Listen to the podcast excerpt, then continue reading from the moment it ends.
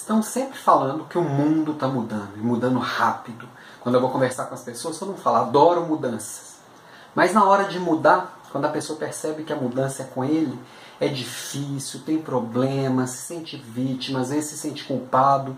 Por que, que é assim?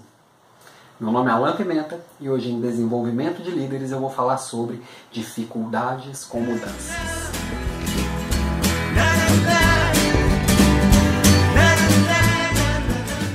Quem mexeu no meu queijo? Quem mexeu no meu queijo? Quem mexeu no meu queijo?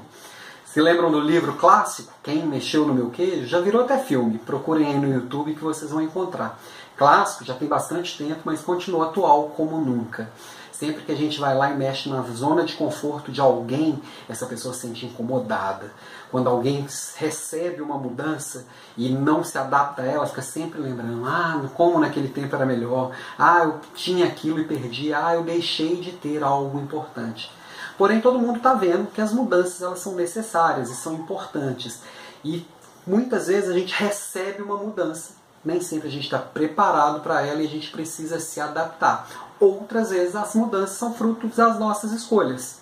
A gente escolhe mudar para poder chegar em algo melhor.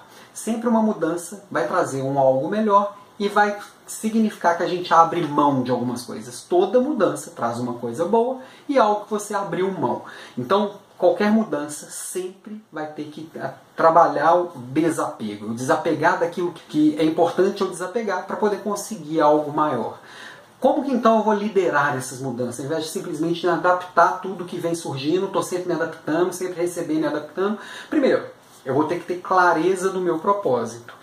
Já falamos disso aqui várias vezes. A partir da hora que eu tenho clareza do meu propósito, para onde que eu quero ir, quais são as minhas escolhas, eu escolho inclusive como que eu vou embarcar nessas mudanças que vêm de fora, certo?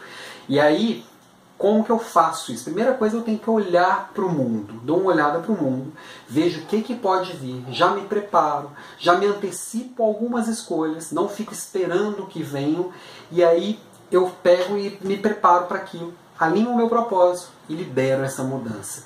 É, o mundo ele é grande, o mundo está mudando. E você? Você reage às mudanças do mundo ou você é protagonista das mudanças que quer ver no mundo? É uma escolha nossa também.